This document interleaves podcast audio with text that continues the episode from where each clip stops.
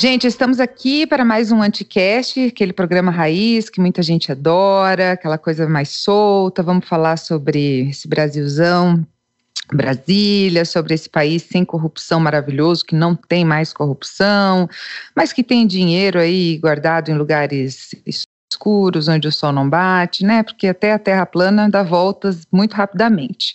E para bater esse papo, eu converso com Beatriz Falcão. Fala, Bia.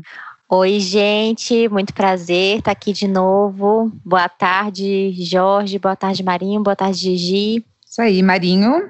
Olá, pessoas, mais uma vez aqui para falar de coisas, no mínimo, estranhas que acontecem na terra dos meus amigos George Marques e Beatriz Falcão. E George, tudo bem? Olá, pessoal.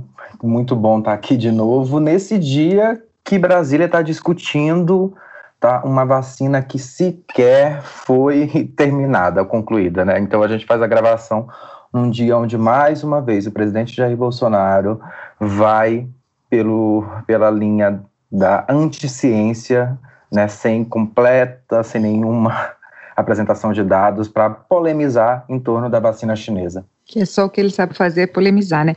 Mas, gente, antes de começar, eu queria dar parabéns para Bia, que estreou semana passada um novo projeto, Patada de Pantufa. E aí, Bia, como é que tá a vida de podcaster? Menina do céu, eu tô apanhando tanto. É muito difícil essa vida de podcaster. Inclusive, aí, salve para você, salve Ivan, salve pro Henrique, que é o editor do podcast, porque eu tô apanhando tanto para editar áudio, gente. Minha Nossa Senhora. E ainda de quebra inventei de fazer uns videozinhos curtinhos para postar no, no Instagram.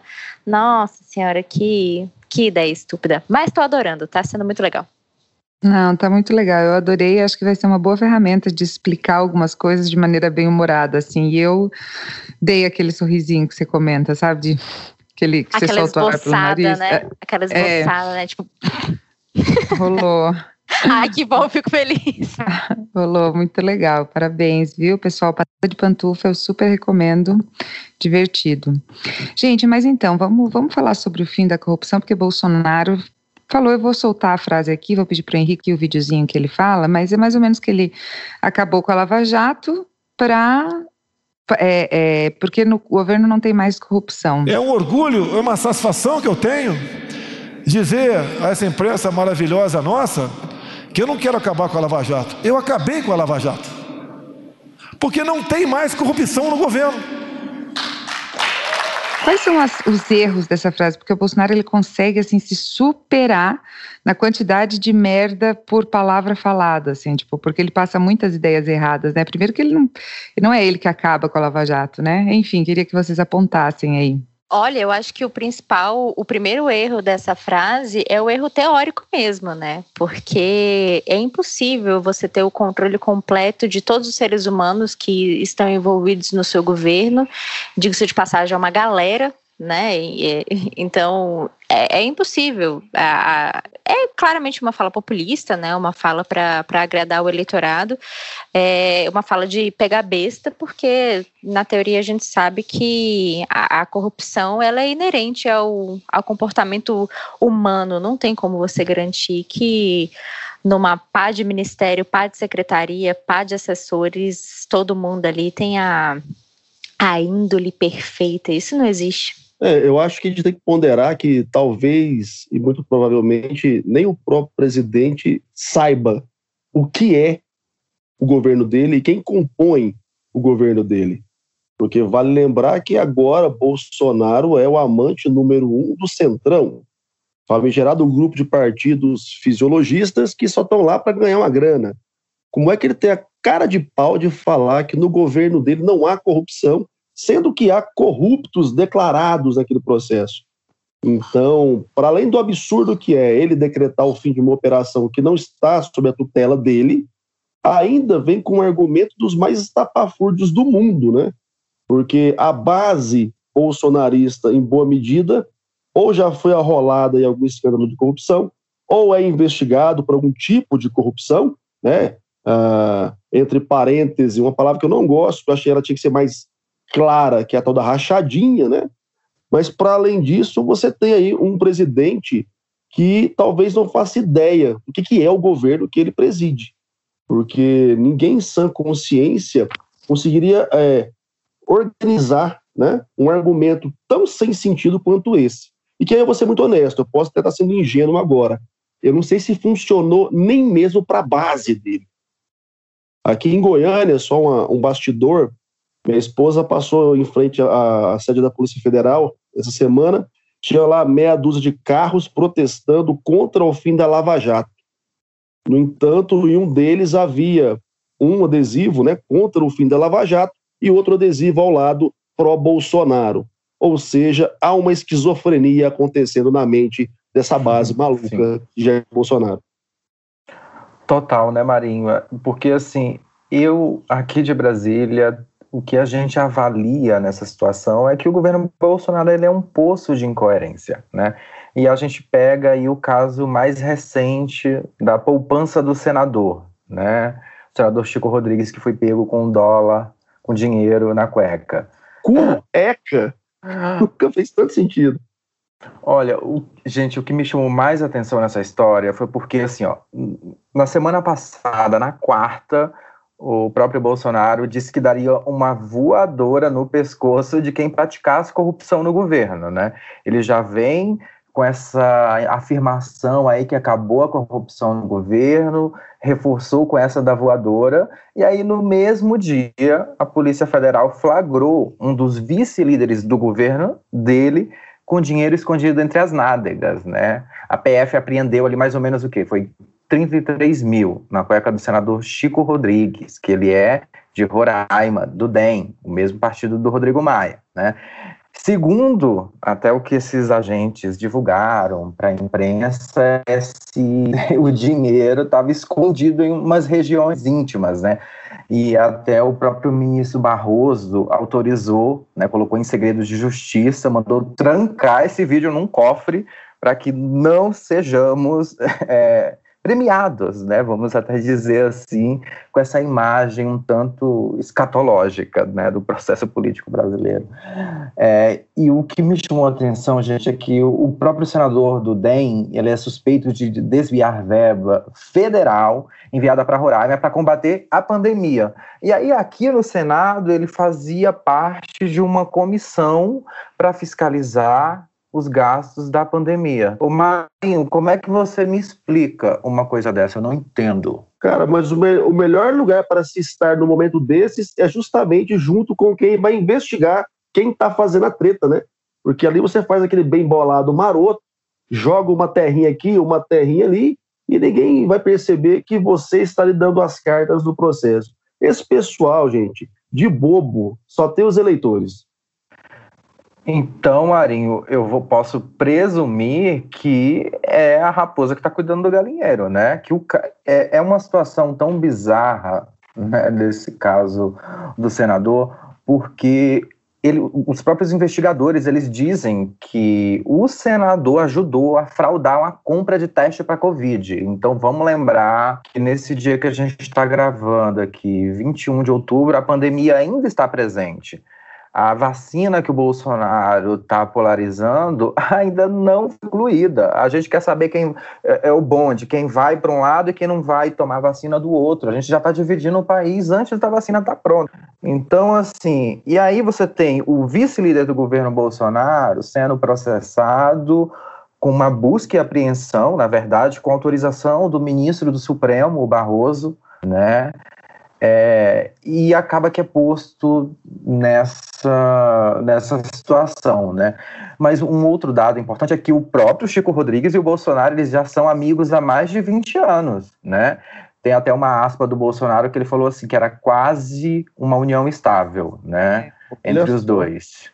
Então, assim, aí, como a gente sabe que, como acontece em toda relação duradoura, né, os dois já trocaram alguns favores, né? Por exemplo, o senador empregou um sobrinho do presidente, como Aspone lá, né, com salário mais ou menos de uns, 20, de uns 23 mil, né? Então, assim, a relação deles era muito mais próxima do que aqueles 23 mil ali na cueca. Não, é. Só pegar uma, uma, uma parêntese, Bia, para te passar, se me permite. Claro, porque o, você falou uma, uma, frase que eu acho lapidar para este governo, mas não só para este governo. Nos últimos tempos, né? A raposa cuidando do galinheiro. Vamos lembrar, quem coordena lá o Ministério das Mulheres é a Damares. Já tivemos Marco Feliciano no Direitos Humanos. Então, quer dizer, não é uma inovação, né? Essa estratégia de aparelhar ministério para. Dis... Ah, o Ricardo Salles do Meio Ambiente essa estratégia de aparelhar o sistema para desmontar o sistema em favor próprio ou para prejudicar os outros é uma, é uma estratégia já está tá há muito tempo sendo praticada, né, Beatriz? Eu ia exatamente por essa linha, Marinho. É, assim, não é nenhuma novidade. O aparelhamento do, do Estado, de ministérios, de secretarias, é, não é a primeira vez que a gente tem um caso de, de um político com dinheiro em meia, cueca, é, enfiado em orifícios, acho que talvez seja um, uma, uma, um fato inédito, eu pelo menos não me lembro, mas mesmo assim, não é, não é como se tivesse inventado esse tipo de coisa agora. Mas eu acho, eu acho essa movimentação muito interessante, porque assim, se a gente é, ignorar o fato de quem está no governo e a gente pegar a notícia dos últimos 20 anos sobre o Brasil, é uma história muito repetitiva, cara. É sempre a mesma historinha. É é sempre um cidadão ligado ao governo que está enfiado com dinheiro não sei aonde. É, e, e parece que a gente não consegue superar isso, né? A gente tem um problema realmente estrutural é, no Brasil e ele é retroalimentável e, e, e, a gente fica meio apaspalhado, né? Porque não tem essa história. E, e, aí eu volto de novo, já falei isso mil vezes aqui, eu volto de novo aquele papinho besta de pega trouxa de nova política, velha política de ah, não, no meu governo é nova política, acabou a corrupção. Ah, e tem a santa paciência, sabe? Tipo assim, economize minhas rugas, porque é, é simplesmente patético isso. Parece que a gente está vivendo num looping eterno. É, eu, eu achei engraçado que ela ocorre exatamente uma semana depois do, da fala do Bolsonaro que acabou a, a, a corrupção. Vocês acham que é consequência ou isso pode. Porque assim, o Bolsonaro ele não pode acabar com a Lava Jato, mas ele tem usado de maneira sistêmica alguns, algumas ferramentas para enfraquecer a Lava Jato, né? É, vocês acham que pode ser um recado da Polícia Federal, talvez um racha dentro da PF? Tipo, porque como é que os caras chegam uma semana depois lá no, no vice-líder do governo, sabe? Tipo, de manhã o cara não tem o que fazer com 33 mil e. que nem é uma quantia ó, né? Tipo, não é ó, que, que valor 33 mil né, para enfiar no, no orifício? Anal é, é, é, considerável, né? Mas vocês não acham que, que existe talvez um racha da PF ou, ou alguma coisa assim, ou é muito teoria da conspiração? Ah, eu pessoalmente acho sim, eu concordo. Eu imagino que há ali algumas alas dentro do governo, mas não só na, na, na parte da, da, da, segurança e justiça. Eu acho que há em várias áreas. Eu tenho vários conhecidos que são funcionários públicos de carreira e os caras estão putos também, porque o que está acontecendo com esse aparelhamento do Bolsonaro em várias áreas do governo é horrível para quem está lá já há um tempo, que é concursado, que tenta fazer um trabalho sério em várias áreas, né? Uh, e da Polícia Federal não seria diferente, eu imagino, até porque Bolsonaro já deu mostras claras de tentar é, é interferir no processo natural e no processo é, é, é, de gestão da Polícia Federal. Então, quando você fala, olha, será que não foi? Eu boto muita fé que foi sim, porque ao tempo todo, a gente for observar dentro desse governo, uma ala emitindo sinais para outra. E aí o, o George falou sobre isso em relação aos militares. Isso acontece também em outras áreas do governo, na minha leitura. Está o tempo todo ali alguém puxando o pano por um lado para ver que hora que o texto se desgarça. Agora, eu quero acreditar que nessa jogada toda, Bolsonaro, se, se mantiver na postura que está, ele leva um pouco de vantagem, porque no fim das contas ele tem a mão na caneta e no cofre. E por haver dentro das forças de segurança um grupo que dá suporte a esse proto-ditador, eu imagino que quem está disposto ali a não permitir que essa tomada é, é, cresça ainda mais, pode se prejudicar. Né? Então, eu acho que fica essa tensão no ar ali o tempo todo, porque o, o pessoal da, da PF também, de repente, está pensando tá ali, cara, mas e aí? Se eu pôr isso aqui para moer agora, minha carreira vai pro pau. tenho filho para sustentar, tenho família para cuidar, e aí, como é que faz? E também fazem parte do elo mais fraco, né? E como não há, na minha leitura, uma, uma união dessas categorias, há, assim, fragmentações e um grupo ainda suporta é, é Bolsonaro, eu acho que fica tenso até para quem pensa em fazer um levante para peitar essas loucuras do, do presidente e sua trupe.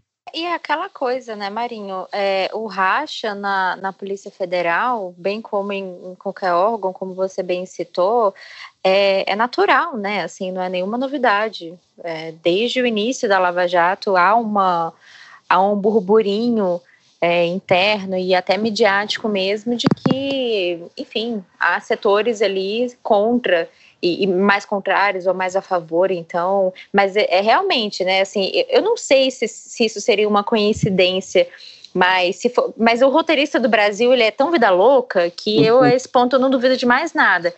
É, mas assim, ao mesmo tempo, é, eu tenho um, um, pouquinho de ceticismo, né, de acreditar que isso pode ter sido um, um mero acaso, porque é como a Gi disse, é, 33 mil reais, claro, né, gente, para você colocar em, em partes do seu corpo, não é uma quantia baixa, mas em se tratando de, de dinheiro, de propina, isso é coisa pouca, isso é mexaria, né, assim, levando em consideração de que a gente tem casos de corrupções que movimentaram bilhões, né, 33 mil reais é o dinheiro do café.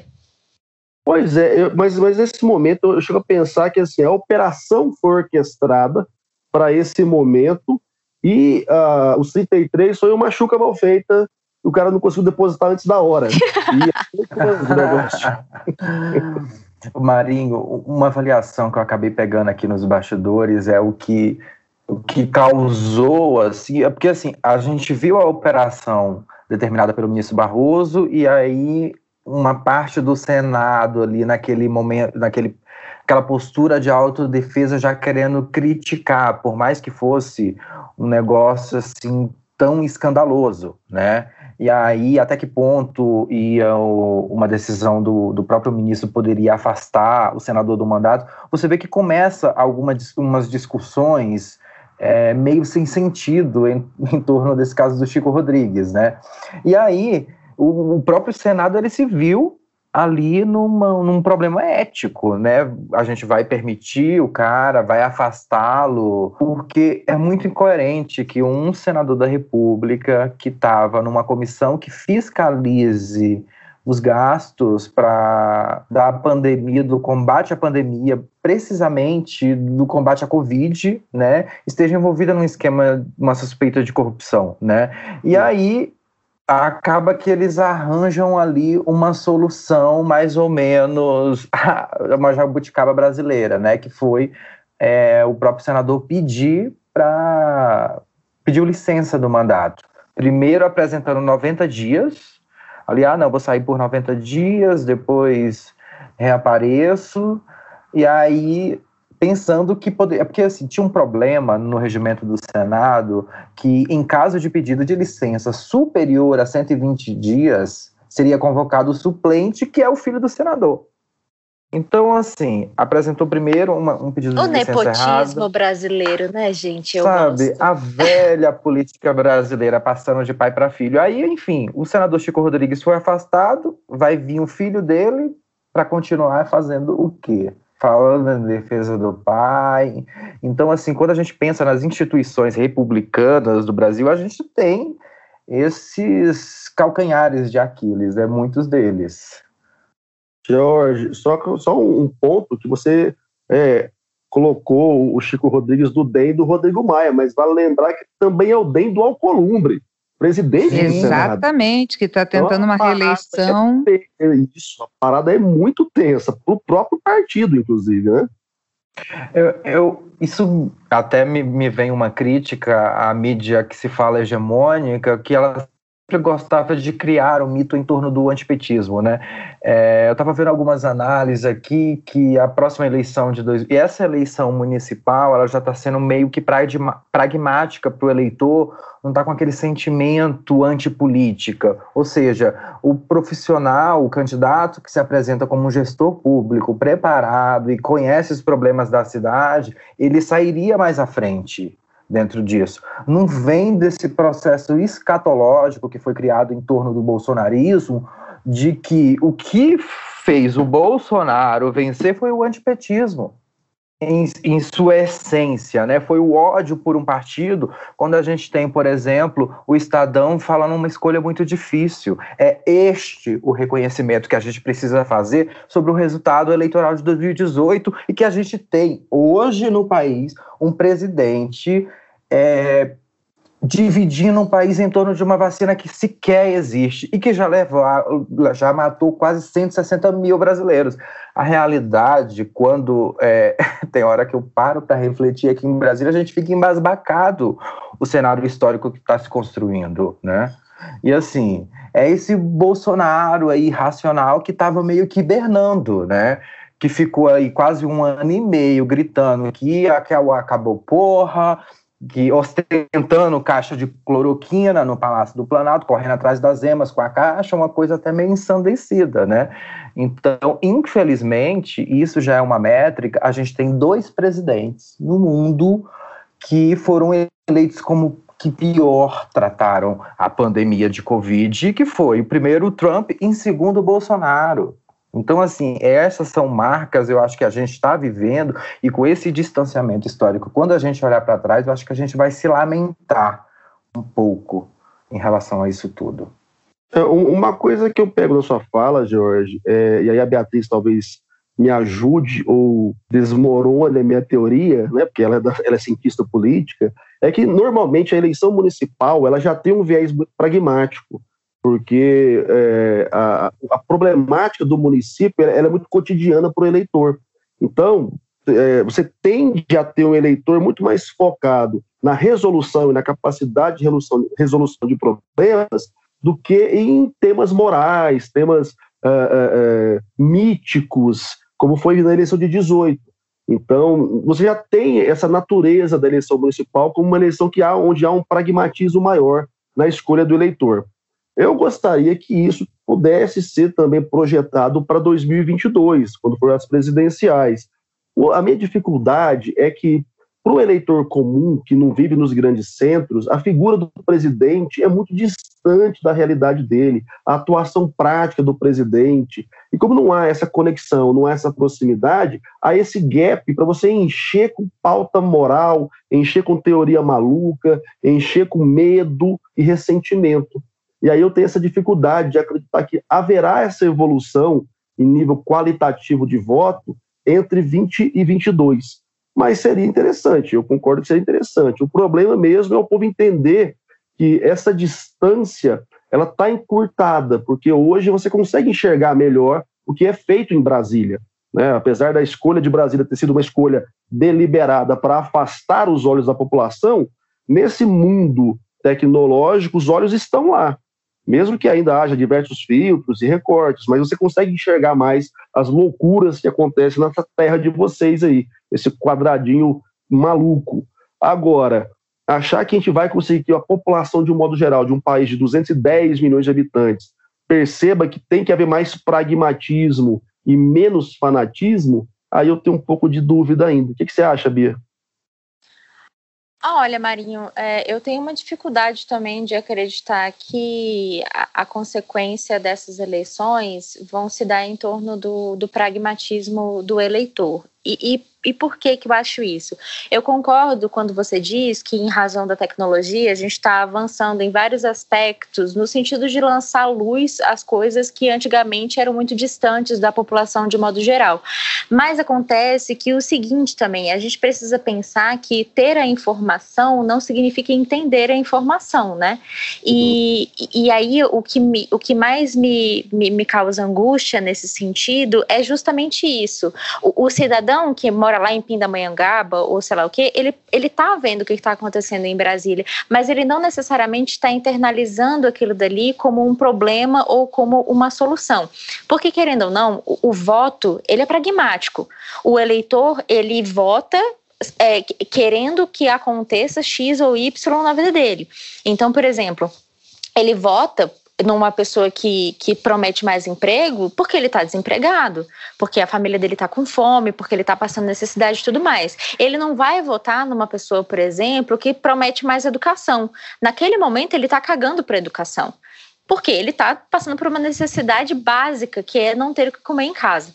Então, esse tipo de, de pensamento do eleitor, e especialmente agora, num período de crise, num período de pandemia, é, eu não sei se vocês têm notado isso na, na região de vocês, mas aqui em Brasília está muito gritante, não sei se o Jorge tem a mesma percepção, a quantidade de pessoas, o aumento da quantidade de pessoas que estão pedindo ajuda nas ruas, né, é, em supermercados, nas portas de supermercados, nas portas de farmácias, enfim, aumentou muito desde o início da pandemia.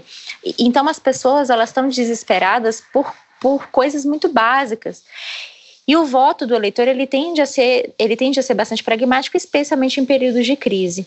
Aí o que me o que me causa um certo uma certa preocupação em relação a esse excesso de pragmatismo. E, e, de novo esse excesso de pragmatismo ele, ele tem uma razão de ser mas o que me preocupa nisso é que na hora que ele tiver que escolher quem vai dar o pão que ele vai comer ou quem que está com o discurso mais bonito ele vai no cara que vai dar o pão e foda-se o discurso é, então, eu tenho, uma, eu tenho uma, um ceticismo, assim, sabe? Eu tenho uma falta de crença meio, meio grande em relação a, a como que vai ser essa questão em 2022.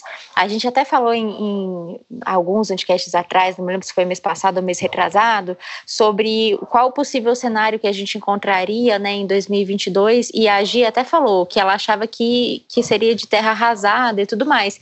E é possível, muito embora os, assim, as expectativas da nossa economia, especialmente de, de queda, né, estarem se readequando mais para cima. Antigamente tava, o pessoal estava falando que ia ser uma queda de 11%, agora a queda só vai ser só, né? Enfim, só vai ser de 5,8%. Ainda é uma queda muito significativa e quem sente isso é, é a população de base, não é a classe média, não é a classe alta. Então, é, e, e, essa população de, de, de, baixa renda que a rigor movimenta a, a, grande, a grande massa eleitoral.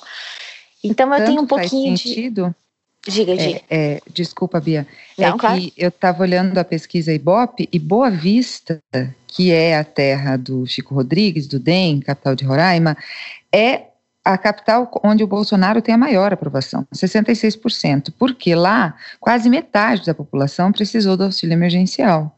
Então, assim, é onde é, é, é, é, quem tem fome tem pressa, né? Então, acho que esse cenário de devastação, embora tenha essa perspectiva de numa, que não vai ser tão ruim economicamente, mas eu acho que é isso que vai determinar. A galera está desesperada, está desesperada. Eu tenho muito essa percepção de que tem mais gente na rua, sim, tem mais gente pedindo ajuda.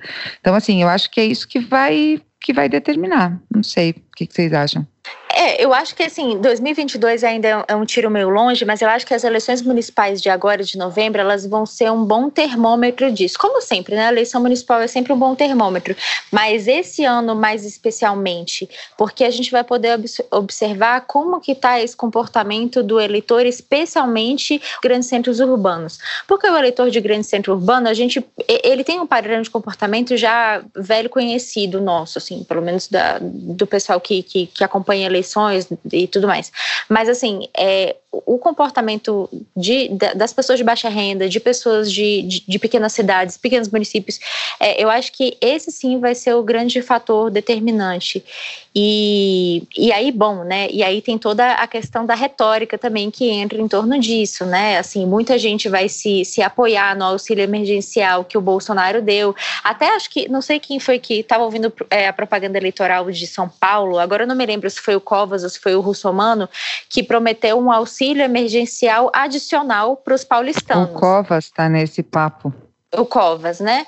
Pois é, então assim, o, o, o ele está se apoiando numa, numa política emergencial que para todos os fins tem que ser feita, porque senão as pessoas morrem de fome, mas, ou seja, ele já está usando isso como um, um, um trampolim para poder chegar onde ele quer, porque ele sabe que ao fim e ao cabo é isso que vai determinar. Se a pessoa tá, tá passando necessidade, o que, que ela precisa? Porra, ela precisa de dinheiro. Ela não precisa de, de educação, ela não precisa de saúde, não, não imediatamente, pelo menos. Ela precisa de comida na mesa dela. Então é isso que ela vai focar. Vocês falando de eleição, eu até lembrei assim de como que a gente pode, por exemplo, pensar na eleição é, presidencial de 2022 olhando, pegando o um exemplo de uma cidade, por exemplo, que está acontecendo em São Paulo. Né? Eu vejo que está acontecendo em São Paulo muito um retrato do que provavelmente pode se projetar em 2022 se a gente não tiver um rearranjo de rumo, né? Porque, por exemplo, no Brasil, as, nas capitais, o que a gente tem visto é que não há é, candidaturas progressistas ou de esquerda, eu gosto de usar é, progressistas é, em vantagem eleitoral. A gente está vendo, até pelo número de candidaturas, por exemplo, quem mais lançou candidato nessa foi PSL né, e republicanos, que o Republicanos é um partido ligado à Igreja Universal. Nestas eleições aumentou também e muito o número de militares que é, estão concorrendo a cargos eletivos, começando ali nas bases das cidades, que são as câmaras de vereadores, né, que é onde busca-se resolver essas, as, as questões de dia a dia do bairro. Né? Então a gente vê um, uma ampliação dessa militarização. Mas aí, assim, por que, que a gente, quando olha para São Paulo, é, a disputa para a Prefeitura de São Paulo consegue projetar algumas coisas no Brasil? Primeiro, porque lá a gente tem um campo progressista, eu defino assim, com um pouco dividido, com a candidatura do Boulos, ali com 12%, o Gilmar Tato, petista, com 1%, onde poderiam ser, enfim, a, até uma manifestação do senador, é, do, do ex-senador pelo Rio de Janeiro, que agora me fugiu o nome dele, é, falando que poderia haver um diálogo para a junção. Então, assim, no próprio próprio São Paulo, com uma divisão é, de uma candidatura, e eu particularmente acredito que a, a forma que a campanha do Boulos está se posicionando, acho que ela tem um espaço para ter uma reviravolta e conseguir pegar um segundo turno.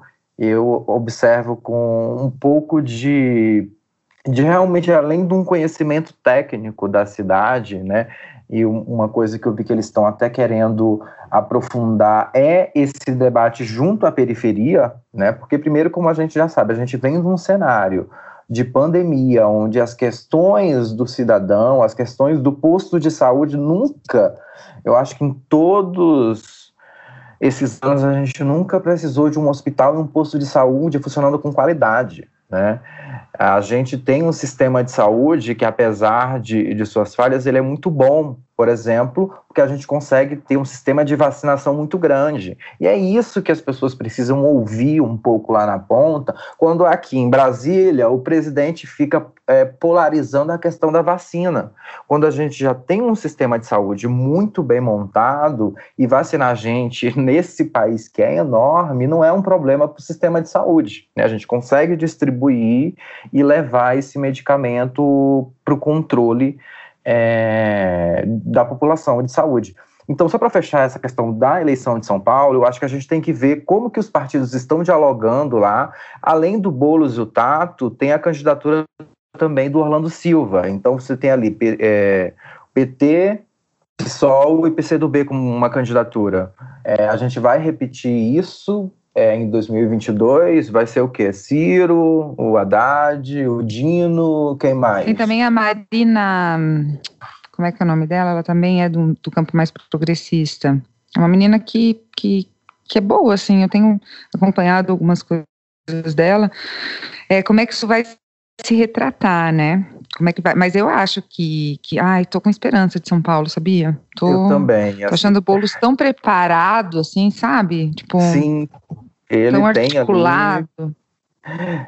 Eu acho assim, o meu sonho de consumo vai ser é, Manuela, ali em Porto Alegre, com uma possibilidade, ela tá pontuando em primeiro, e Boulos em São Paulo. Eu acho que ia ser. E a gente sabe que a eleição municipal ela é uma base para a eleição presidencial. Então, assim, é onde se identifica e se mensura onde estão os partidos dos prefeitos nas principais capitais, por exemplo, quando você está pensando numa estratégia eleitoral. Por exemplo, São Paulo e Rio de Janeiro está caminhando, não sei, por exemplo, o Rio de Janeiro pode ser que seja o Eduardo Paes, que é um ex-prefeito da cidade que né, tem os seus problemas de corrupção ali e é um representante da velha política.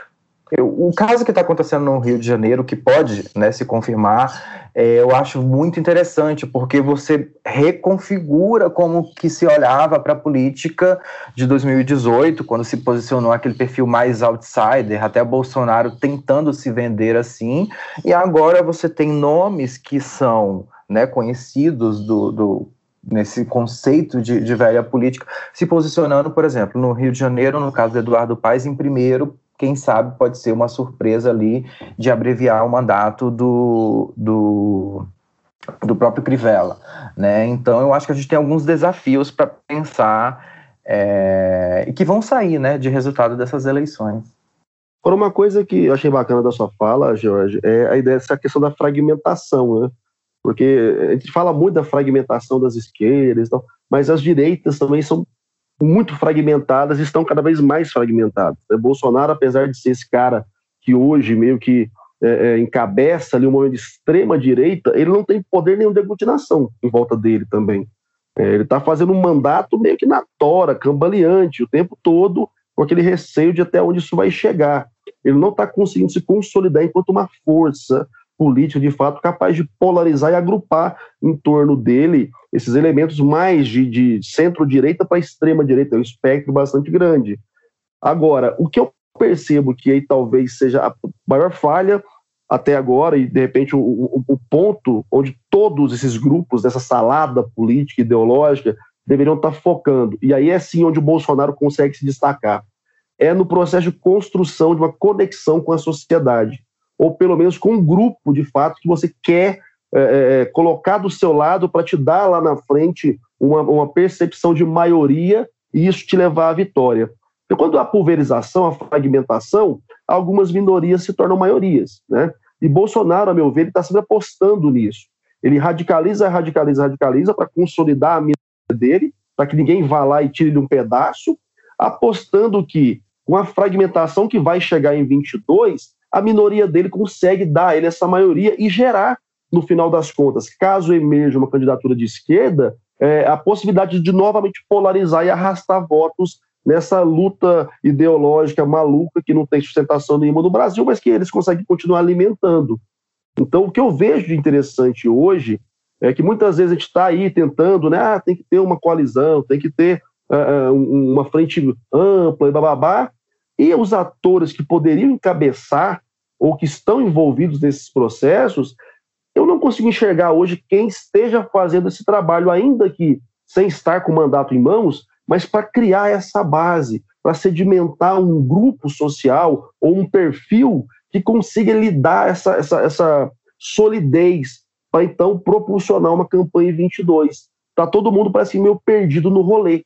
E a eleição municipal, que poderia já ajudar algumas pessoas por conta da visibilidade que dá, né? Você subir alguns palanques, você aproveitar os temas em algumas cidades para colocar sua posição, porque é o momento onde o cidadão comum olha para a política, geralmente é ano de eleição só. E esse ano é ano de eleição. E eu não estou vendo que, que existem outros atores que estão fazendo esse trabalho.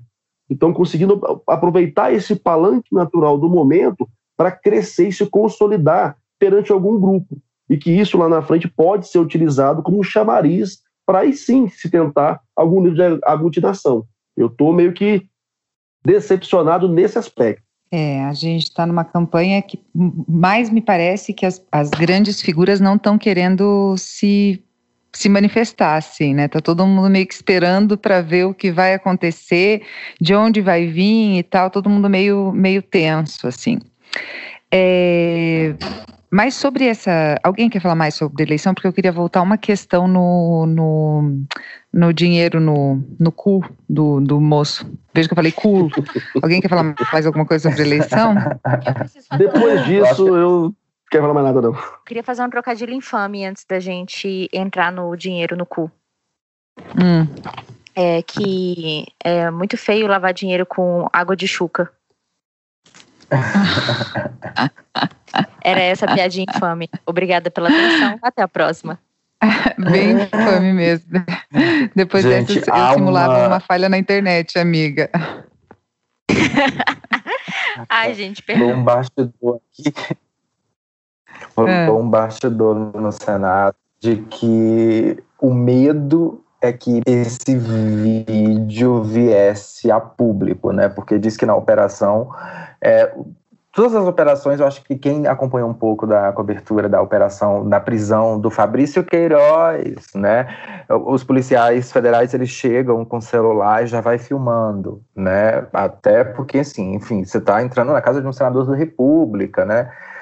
E aí diz que a cena foi constrangedora e que foi o que motivou o Barroso a trancar e colocar o vídeo em segredo de justiça, né? Mas há essa possibilidade. Tem gente aí com medo de que esse vídeo, é, caso o Senado não tome nenhuma providência, poderia vir a público aí em breve, viu? Eu acho que não ia ser uma cena muito interessante, né? E o próprio Chico Rodrigues, para ver como a, a, questão é irônica, ele também era da, do Conselho de Ética do Senado. Sim! Membro. É, então, assim, é o cara que fiscaliza o dinheiro da Covid e é do Conselho de Ética.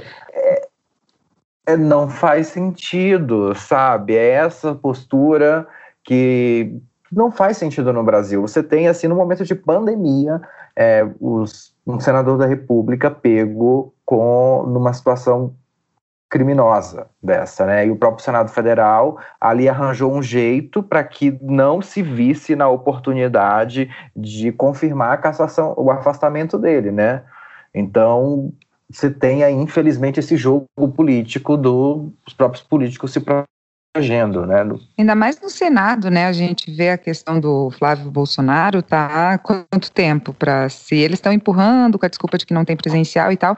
E vale reforçar que a suspeita de, de desvio, porque foram 30 33 mil aí pegos com o, o senador, é, mas a suspeita é que foram desviados 20 milhões, né? 20 milhões de dinheiro que seria usado para a população numa pandemia. Quanto mais, quantos testes a gente poderia ter, sei lá, quanto qualquer coisa a gente poderia ter que não fosse esse dinheiro desviado. É a suspeita, né? Mas aí tem esses 30 mil. E eu acho que se eu sou senador, eu estaria com muito medo, porque ele fez um vídeo, não sei se vocês viram, justificando que aquele era o dinheiro, tipo, ah, que ele nunca foi acordado com a polícia dentro de casa. Gente, mas põe o dinheiro em outro lugar, né? Põe embaixo do colchão, sei lá. É. Gente do céu, mas pensa. Que lógico que faz isso? O cara nunca assistiu um seriado, não. Você tem alguma coisa que você não quer, o flagrante, joga no vaso da descarga, né? Toca fogo. Vai ver no cu? Que loucura. E se fosse um milhão? Ele Cara, o cara é tão maluco pra dar uma resposta dessa. Não tem seriedade nesse assunto, né? Puta não merda. Gente, não, eu tava é, não, aqui da não tem como, você deixar né? mais baixo. O pessoal fala, ah, tá aparecendo cofrinho. Nunca fez tanto sentido na vida essa frase. O cara desse é doido.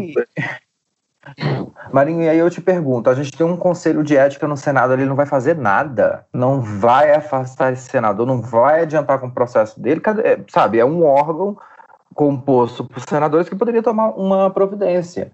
E aí, quando a gente fala do Conselho de Ética, tem também outros casos que já estão dormindo ali no Conselho de Ética, por exemplo, do Flávio Bolsonaro, que é Sim. investigado no esquema das rachadinhas que já está lá há muito tempo. E aí vai apressar o do Chico, e porque o outro que já está lá há mais de um ano não vai fazer nada, como que é esse senso de prioridade das coisas? Na Câmara dos Deputados, por exemplo, o Conselho de Ética também não está atuando no caso da Flor de Lis, que é uhum. suspeita de participar do assassinato do próprio marido, o pastor que um dia já foi filho naquela confusão familiar toda. E aí? Né? Assim, os mecanismos de, do próprio parlamento para buscar uma resposta de responsabilização dos seus pares não pode ser de proteção nesse sentido, né? Como eles parecem que está sempre nesse jogo de interesses muito grande.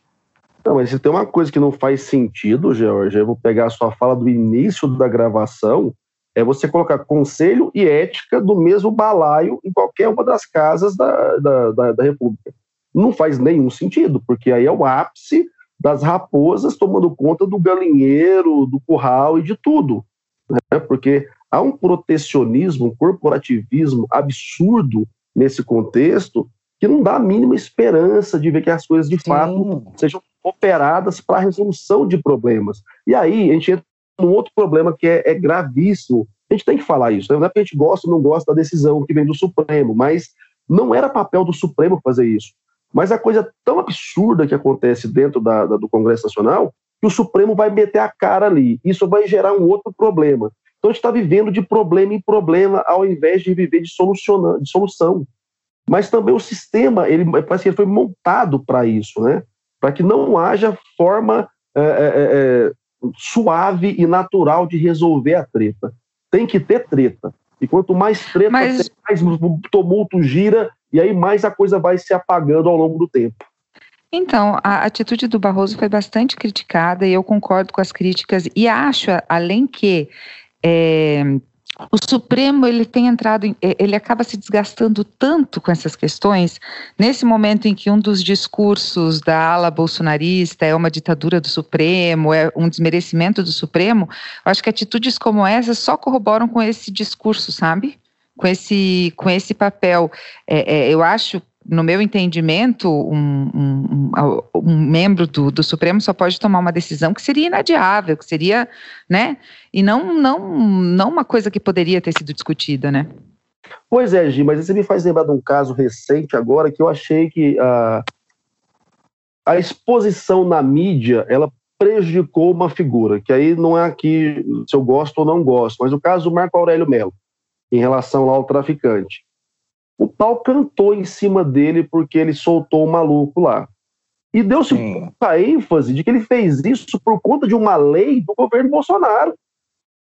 Cara, sancionada pelo Bolsonaro, né? Exatamente. Então, assim, o pau cantou em cima dele, que foi seguir a legislação, que aí agora os políticos estão cobrando que o Barroso também siga, e ninguém foi falar que ó, o Bolsonaro podia ter vetado isso aí.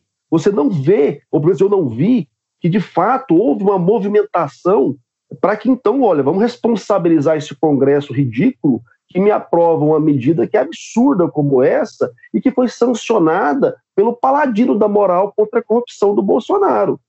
Então, assim, é muito interessante como há toda uma construção né, e, e uma mobilização para se escolher quem vai ser o bode expiatório da rodada. E aí você não tem, de fato, é, é nem ética, nem moral e nem legislação em prol de moralizar o processo e defender o cidadão. É um absurdo um traficante ser solto? É óbvio que é, um cara com 25 anos já é, de condenação. Mas é mais absurdo ainda os deputados colocarem uma, uma, uma, uma emenda como essa e o presidente sancionar. Ao arrepio da orientação do Sérgio Moro, que eu também nem gosto, mas que na, na época falou contra isso. E isso não vem à tona, isso não causa espanto na sociedade, né? Fica tudo, não. Então a culpa é só do STF, ou a culpa é só do deputado, ou a culpa é só do fulano, e não se percebe que isso é todo um grande acordão, como diria a mãe Jucá, que foi a única pessoa sensata no Brasil pós-república. Oh, sobre sobre essa, essa, essa manutenção do poder, é, eu não sei se vocês viram, saiu, acho que foi capa do UOL ontem, que o Brasil é uma máquina de lavar dinheiro, falou aquele cara que é um ex-doleiro, Deixa eu ver se eu acho aqui para falar certinho. É, ele é sócio do Messer, Vinícius Clare. Acho que ele assinou uma colaboração de, é, de, é, delação premiada com a, com, a, com a Polícia Federal. Ele falou que o Brasil é uma grande, é a maior lavanderia de dinheiro do mundo. E como é que a gente faz? É, existe um consenso internacional que você acabar ou limitar as transações com dinheiro vivo é uma maneira de você é, reduzir as chances de lavagem de dinheiro. Daí a gente tem um país que, por exemplo, tem algumas leis, teve uma matéria que saiu no Valor que trouxe todos os projetos de lei que estão em andamento e que precisam ser votadas, por exemplo, a PL 75, que determina que é, boletos acima de 5 mil reais não podem ser pagos com dinheiro vivo. Mas daí a gente tem um Congresso e a gente tem um presidente que, por exemplo, todos os filhos dele compraram apartamentos com dinheiro vivo, né? O, o Carlos Bolsonaro comprou o primeiro apartamento com 20 anos, ele tinha, ele, é, o apartamento em valores corrigidos hoje teria, seria 400 mil reais. Na época ele era vereador, ele foi o, o vereador mais jovem e tal, do Rio de Janeiro, e ele ganhava, sei lá, 12 mil reais. Então, assim, como é que a gente vai.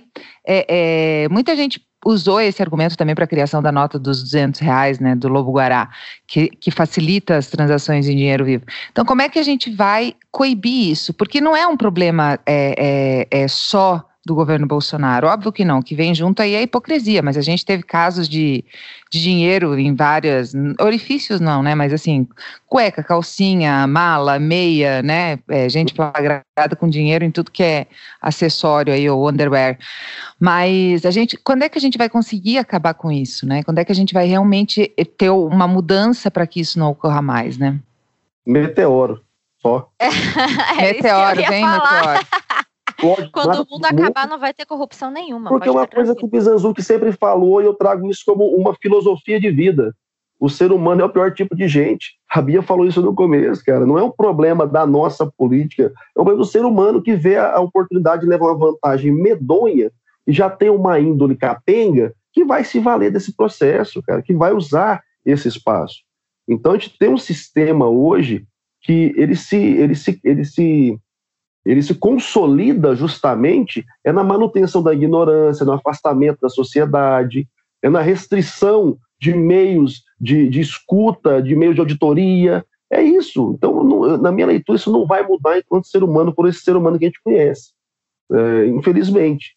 Eu acho péssimo falar isso, mas, cara, eu não tenho expectativa que a gente vai ter, em algum momento da nossa história, uma virada de chave que vamos eleger pessoas boas e honestas, sem limpar o que já existe, e ao mesmo tempo limpar o que já existe incorre num peso brutal para o próprio sistema, porque há coisas que precisam se manter funcionando e você não pode romper. Então, assim, é muito complexo. E no fim das contas, o sistema ele é só operacionalizado. O sistema é mal, é mal feito, é mal estruturado? É, mas porque as pessoas que operacionalizam fazem dessa forma. A legislação brasileira ela é gigantesca, ela tem pena para quase tudo se imaginar. Mas não se cumpre. A gente vive num país que tem lei que pega e lei que não pega. Então, assim, é uma problemática muito mais grave na minha leitura. E aí, a hora que eu penso, bom, tá, vamos limpar então lá uh, o Congresso Nacional. Você acha que as pessoas no cotidiano vão parar daquela sonegadazinha, daquela multa que vai dar uma quebrada? Então, assim, a coisa é muito mais profunda na minha leitura. Eu acho, eu concordo 100% com você, Marinho. Eu acho que o meteoro resolve a questão da, da corrupção de maneira bastante eficaz. É, mas, e eu sou bastante. O Covid não deu conta, né? você percebeu? O Covid não deu conta de resolver. Não, claro que não. Não, a gente precisaria de 10 Covids, um seguido do outro, para resolver. E que Mas... funcionasse, né? Porque, porra, Bolsonaro pegou, Trump pegou, perdi a fé no vírus. Mas o que, eu, o que eu acho que, assim, eu sou bastante realista nesse sentido, eu não acho que existe nenhuma possibilidade de o ser humano deixar de praticar corrupção, nem as pequenas nem as grandes, mas eu acho que quanto mais a gente se especializar em, em em maneiras de coibir ou ir fechando o cerco, a gente vai reduzindo isso o máximo que der. Eu não acho que a gente vai chegar a zero nunca, acho impossível, acho inocente pensar assim, mas, é, por exemplo, hoje as empresas, as privadas pelo menos, elas já trabalham com sistemas de de, de compliance, normas extremamente rígidas, com auditorias externas e internas e tudo mais, e isso claramente tem coibido os problemas que as empresas vêm enfrentando internamente mesmo, de desvio de verba, de funcionário e tudo mais. Então, são mecanismos que são importantes. E, e por que isso também, né? As empresas privadas, elas perceberam, e é claro que isso se aplica a, ao meio privado e não ao público, né? Infelizmente, que quanto mais é, os nomes delas eram, eram falados em grandes manchetes envolvidas em caso de corrupção, pior ficava a tal da imagem da marca. E a imagem da marca é um, é um negócio, né? Seríssimo porque traz e tira dinheiro para cacete. Então, as empresas privadas começaram a se preocupar com isso e começaram a estabelecer mecanismos mais rígidos de, de exigência e tudo mais. É, no, no, meio público, eu acho que isso é, é, pouco, é, é, pouco efetivo, porque não, não é uma questão de imagem, né? Ninguém vai deixar de, de comprar ou de votar ou nada. Mas, mas a questão é o seguinte: é, um dos problemas que, que para mim são os, um dos mais graves, e eu acho que de, deveria ser resolvido com maior urgência, é a impunidade. Porque é, é, que nem o Marinho falou, tem lei, tem lei para tudo, tem lei para o cacete que você puder imaginar tem nesse país. Só que é isso, tem lei que pega, tem lei que não pega. Tem gente que, que bota 30 mil reais, ou, ou então, nesse caso, por exemplo, do, de uma suspeita de que uma, uma parlamentar matou um ser humano e ela sequer é afastada do serviço público. Então, assim, ao fim e ao cabo, compensa compensa você colocar o dinheiro na cueca, compensa você colocar o dinheiro na calcinha, o que quer que seja. Porque no final das contas, ainda que você tenha que pagar alguma coisa, não vai ser nem perto do, do que você é, desviou de verba pública. Na Lava Jato mesmo, é, diversos casos de. É, e o pessoal da Lava Jato se, se vangloriou, se vangloria muito disso, né? De que a Lava Jato reconquistou não sei quantos bilhões de reais que foram desviados. Ora, claro, parabéns, mas assim, isso não é nem perto do que foi desviado, né? Uma pessoa que desviou 100 bilhões ter que pagar um bilhão, porra, é o, é o melhor tipo de rendimento que ela poderia fazer na vida dela, sabe assim? Então, eu acho que é isso. A gente precisa sim de, de mecanismos bem mais rígidos e de leis que se façam cumprir, porque do jeito que está hoje é festa. A gente Não, tem um presidente que a esposa dela recebeu quase 90 mil reais num, num depósito e ele não se dignou a abrir a boca para dar nenhum tipo de justificativa, assim, tipo, ficou por isso mesmo, né? Tipo, Mas é por isso, quem... Gi, ele sabe que não precisa. Ele sabe que não precisa. Para que que ele vai abrir a boca para tentar se explicar? Qual que é a necessidade? Não precisa. Ele... É, eu acho que assim, às vezes a gente falando assim de desses casos de corrupção, lembrando o próprio Queiroz, que aí já depositou 89 mil na conta da primeira dama Michele Bolsonaro, às vezes a gente tem uma sensação que parece que a população está dormindo, né? Que as pessoas meio distantes da política. É, eu acredito que tem isso também, né? Até porque hoje acompanhar política, eu acho que grande parte da população brasileira não, não acompanha tão de perto quanto a gente aqui que está fazendo esse debate. Mas eu também acho que há uma questão de própria educação né? E aí, quando eu falo de educação da sociedade brasileira, eu acho que a gente reestrutura isso em alguns parâmetros, como, por exemplo, o currículo. Eu lembro que no meu ensino, no ensino fundamental, que eu fiz mais ou menos ali nos anos de 2006, 2007, é, a gente tinha uma disciplina de ética e legislação, que era estudar um pouco da Constituição Federal, o que, que são os direitos e garantias, é, o que, que é um direito, né? Quando o próprio Bolsonaro se diz defensor da liberdade, de um direito, né, das pessoas terem direito à saúde, à moradia, é, o que, que, é isso de prática, né? E quando a gente pensa agora numa eleição é, municipal, né, a gente pensa na educação sobre é, quem é que está investindo em educação mesmo no seu município? Né? Quantas escolas foram construídas, creches?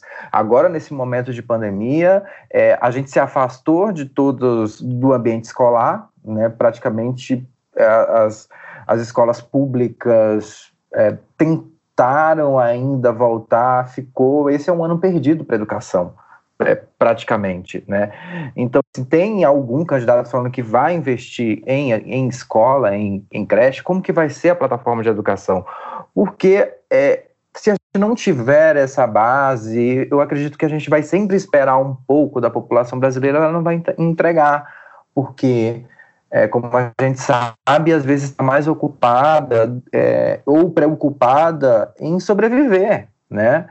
É, é, em conseguir garantir ter um, pelo menos um salário mínimo ali no final do mês. A gente já trouxe aqui num outro anticast que cerca de 56% das pessoas do Nordeste, especificamente que receberam o auxílio emergencial, foi para comprar alimento.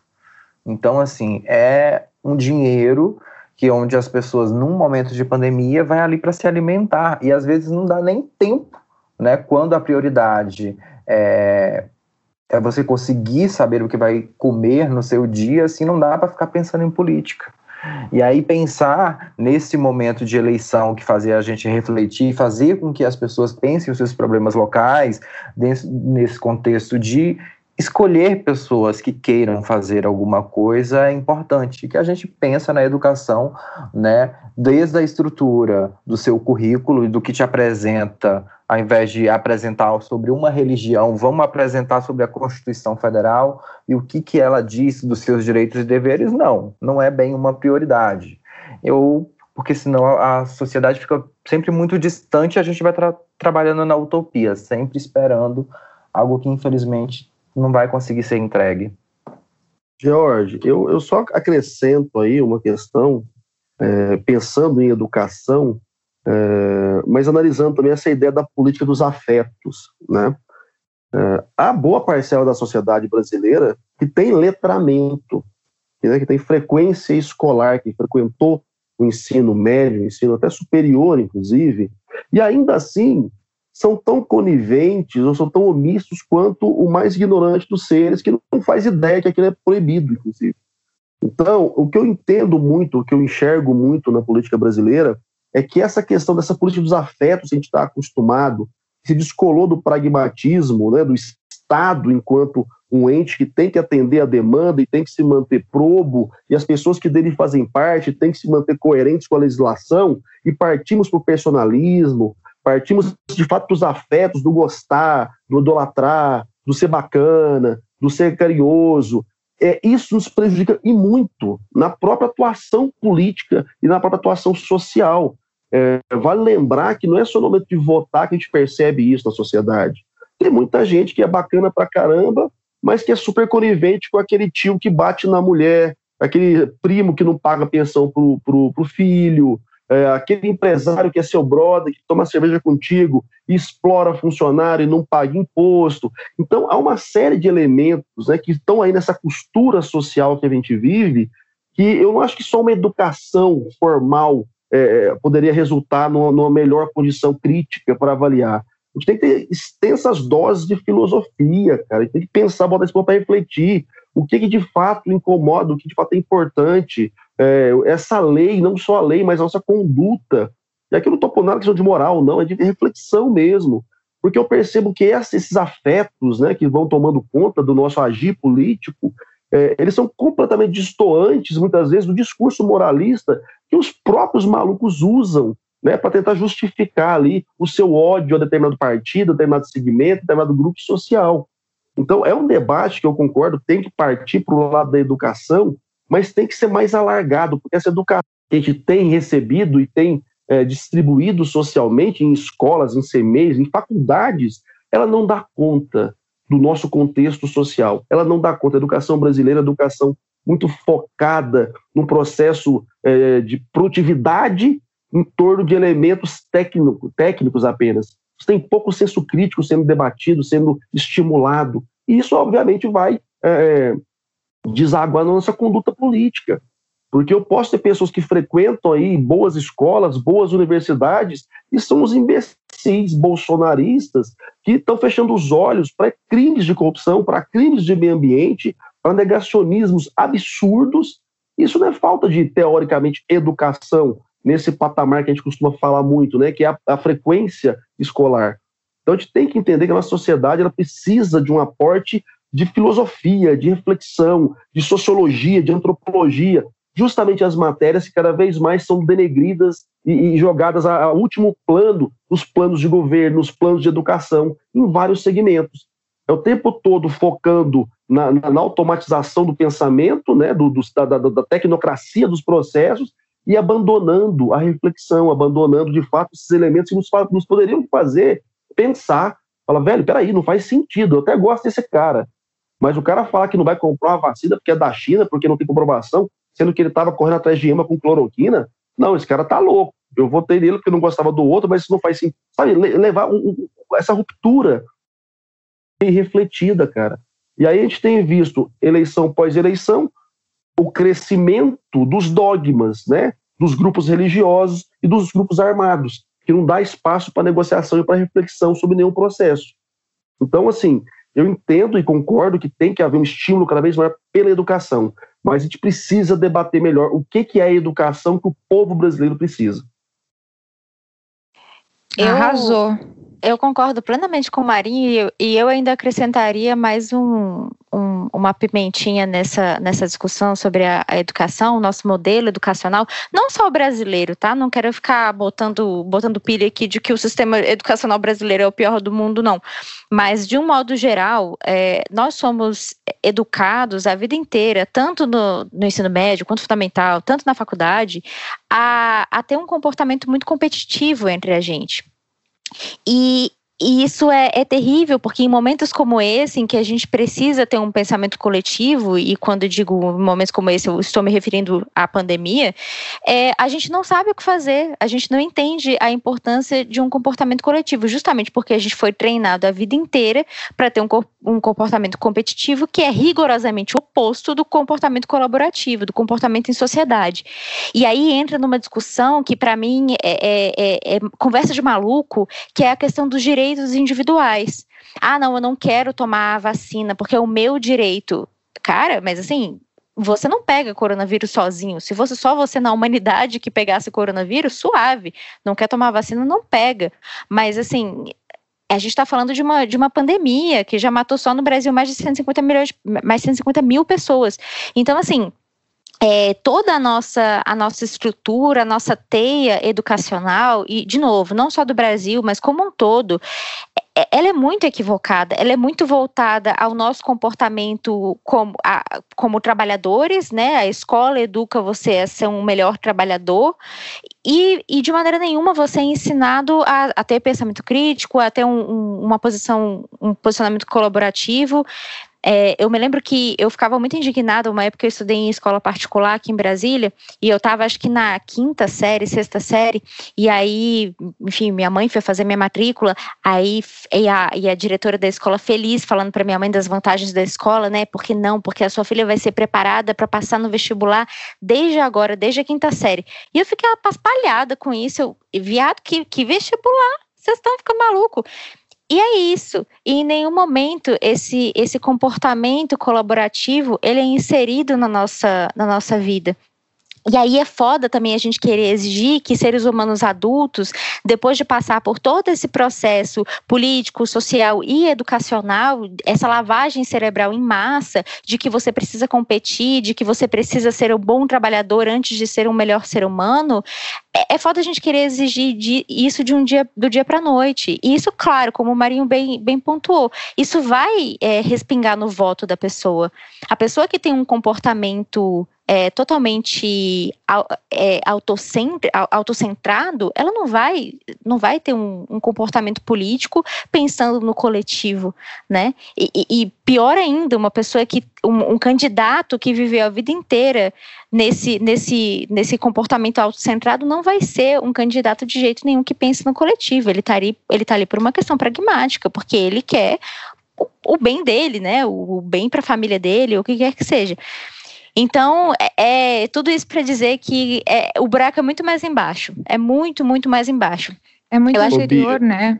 É eu muito só, interior. Só, só complementando, é, eu vejo isso com as crianças, assim. Meu filho fez cinco anos agora e ele não tem nenhum interesse em letras no mesmo. Na pandemia ele até demonstrou, eu comprei um quadro negro, comprei uns ímãs de geladeira de letra, mas assim, ele não tem interesse nenhum. E tem amigas que os filhos menores já leem, já sabe falar russo, já sabe. Isso vira uma, uma, uma medição de sucesso, assim, né? Tipo, ah, porque ele é muito. E eu sou muito contra isso, assim, a escola dele que a gente escolheu, que tem condições, é uma escola construtivista, então não tem nada de letramento, é sobre brincar, assim, né, sobre o conhecimento da cultura brasileira, o folclore e tal. Mas eu vejo, assim, como isso é um, um, um padrão de sucesso. Ai, meu filho tem quatro anos e ele já sabe contar em inglês, em russo até 30, sabe? Tipo, ai, meu filho tem quatro anos e não tá nem aí para nada, é isso. Cara, e aí eu vou só pegar um, um, um gancho na fala de vocês é, para lembrar que a gente tem, né, um sistema que vem crescendo e despontando no mundo chamado neoliberalismo, que aposta justamente nisso. Né, no empreendedorismo individual acima de tudo, no você pode, você consegue, você merece, e foda-se o resto da sociedade que vai ter que ralar para te dar aquilo que você quer, porque você acha que você merece. E aí, aproveitando para fazer um jabazinho, Lá no meu canal do YouTube tem dois vídeos né, que eu fiz sobre livros do Byung-Chul Han, que é o No Enxame e o Psicopolítica, que trabalham exatamente sobre essa temática. Como há uma construção social né, nos meios de comunicação, dos meios é, é, financeiros, para justamente fomentar esse raciocínio que a Bia bem pontuou. Né? Além de ter essa formação educacional pautada na, na, produtividade acima de tudo e na competição acima de tudo, depois você consegue, você ainda tem toda uma lavagem cerebral dos meios de comunicação, das séries, eh, das próprias tecnologias, das liberações de acesso a determinadas tecnologias que justamente vão sempre fomentar no indivíduo essa preocupação que eu tenho que vencer, eu tenho que derrotar, eu tenho que me construir independente dos outros. Se tá ruim para todo mundo, se a farinha pouco, o meu pirão primeiro, porque eu sou merecedor. Porque se você não está satisfeito, você é um fraco que não luta pelo seu ideal. E foda-se a sociedade. Cara, é todo um processo, como a Bebem colocou, muito mais complexo. Porque não é só uma questão de você formatar a criança, é você ter todo um aparato em volta disso alimentado e orientado para um sistema neoliberal que faz com que isso seja prazeroso. É, o Byung-Chul fala muito sobre isso. É, acabou aquele tempo da coerção. Você tem que fazer porque eu estou mandando. Agora é a sedução, é você dar para o cara a percepção de que é lucro para ele se matar de trabalhar 24 horas por dia e falar para todo mundo: eu trabalho demais, eu sou um workaholic, eu trabalho tantas horas por dia e eu tenho um carro zero e um computador. Não tenho família, não tenho relações sociais, mas eu sou foda. Tanto que na pandemia a gente se escandalizava com as praias cheias, né? E a Tatiana Vasconcelos fez um tweet muito legal sobre isso no fim de semana, mas com os ônibus cheios para o pessoal ir trabalhar, a gente não se escandalizava. Então, quer dizer, aglomerar por prazer é errado? Né, uhum. O aglomerar para o trabalho é ok. Não que um ou outro esteja certo ou errado, né? Mas assim, é só sobre o pensamento de que ah, para trabalhar tá tudo bem, mas para se divertir, não, daí é errado, né? É a escala Gente, de valores, Gigi? É, vamos caminhando para os finalmente. Vou passar a bola para o George, que está quietinho faz tempo, não sei nem se ele está ali ainda. Oi, George. Opa, tô aqui. É, eu queria só emendar aqui uma fala final nessa questão do que o, o Marinho falou, de que o neoliberalismo é uma piada, né? E a gente tem que prestar um pouco também de atenção como que se constrói algumas piadas e principalmente a piada de quem vai pagar a conta que sobrou que foi resultado da pandemia agora, porque o governo pagou um auxílio emergencial, está tentando aí tirar da gaveta é, o Renda Cidadã, que é um, um programa de renda universal do Brasil, que eu acho que a gente já vem discutindo há muito tempo, só que precisa de uma receita, né? Para você criar um novo programa, você vai ter que tirar o dinheiro de algum lugar, né? Então, para a gente pensar que o, a reforma tributária, que é uma das reformas que estavam em discussão este ano aqui no parlamento, ela não vai sair este ano, isso já está sacramentado, mas em 2021 a gente acredita que ela é uma das que tem mais capacidade de ser votada.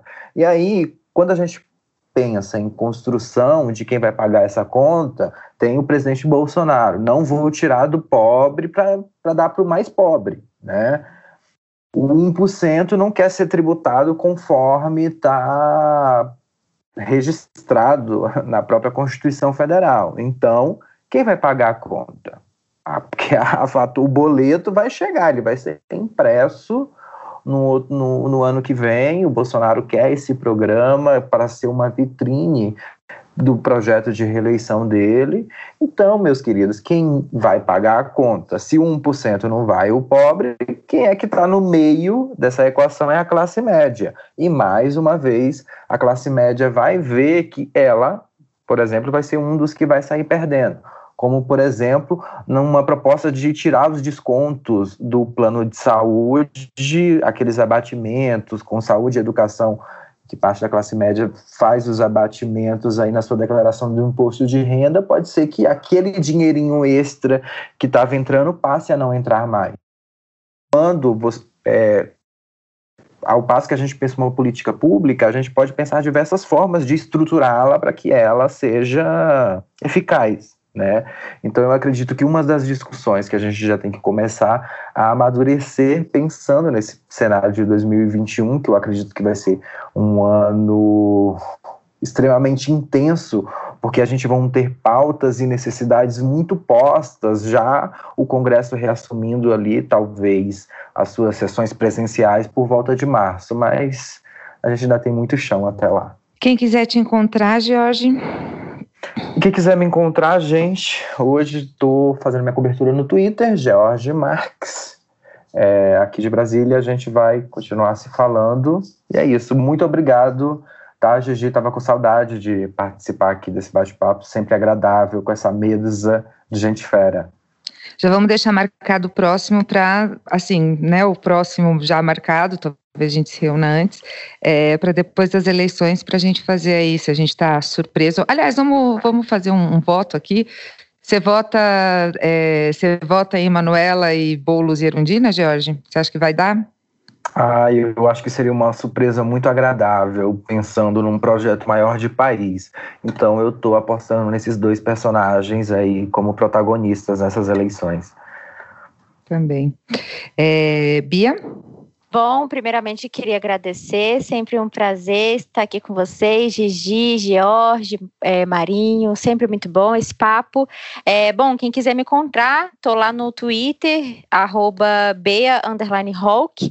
E agora também no, no Instagram, no arroba patada de pantufa e em várias, em vários distribuidores aí de podcast, é só digitar patada de pantufa. Amanhã, inclusive, amanhã é quinta-feira, no caso, né? Hoje é quarta. Amanhã, inclusive, tem episódio novo e DM aberta. Quem quiser trocar ideia, estamos aí. E muito obrigada novamente. Bonitinha. Eu vou botar no, na descrição, botar o link do Patada de, patada de Pantufa Obrigada, sua Marinho, meu querido. Pessoas, mais uma vez, uma imensa satisfação de falar com vocês. Aquele desejo latente de aglomerar em torno de uma mesa de boteco tomando cerveja com vocês, que deixaremos para um momento próximo, se tudo correr bem.